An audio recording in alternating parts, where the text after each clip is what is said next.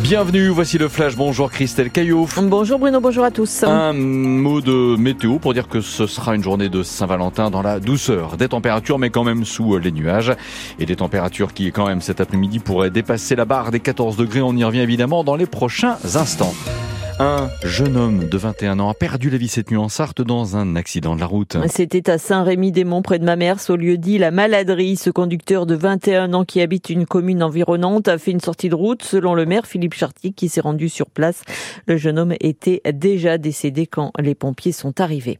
Le permis de conduire dématérialisé et généralisé dans toute la France. Dès aujourd'hui, il sera accessible via une application sur smartphone. Il était jusqu'à présent expérimenté dans le Rhône, les Hauts-de-Seine et l'Eure-et-Loire.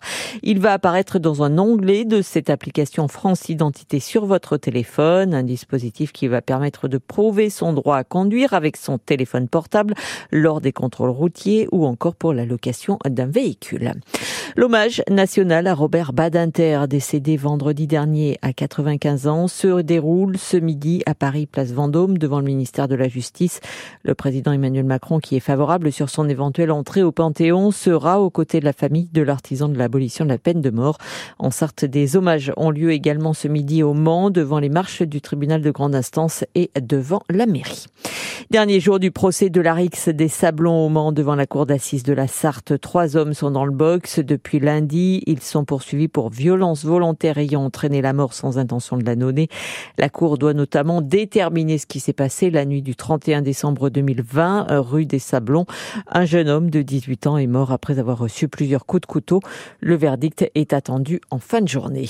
Gabriel Attal hausse le ton contre les agents de la SNCF. La grève est un droit, mais travailler est un devoir, a déclaré ce matin le Premier ministre à quelques jours d'une nouvelle grève des contrôleurs de la SNCF en plein week-end de vacances scolaires et de chassés croisés. Le Premier ministre a déploré cette habitude qui fait qu'à chaque vacances qui arrive, il y a l'annonce d'un nouveau mouvement de grève des cheminots, ajoutant que c'est aussi l'image de la SNCF qui, à chaque fois, en prend un coup. Les détails des trains en circulation devraient être connus ce soir ou demain.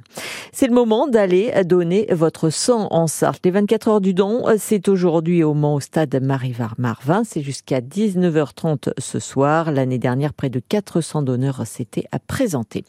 Du basket avec la défaite des Sartois du MSB. Ils se sont inclinés 85 à 80 hier soir à Antares face à Dijon. Prochain match vendredi face à Monaco pour la Leaders Cup. Ça se joue à Saint-Étienne.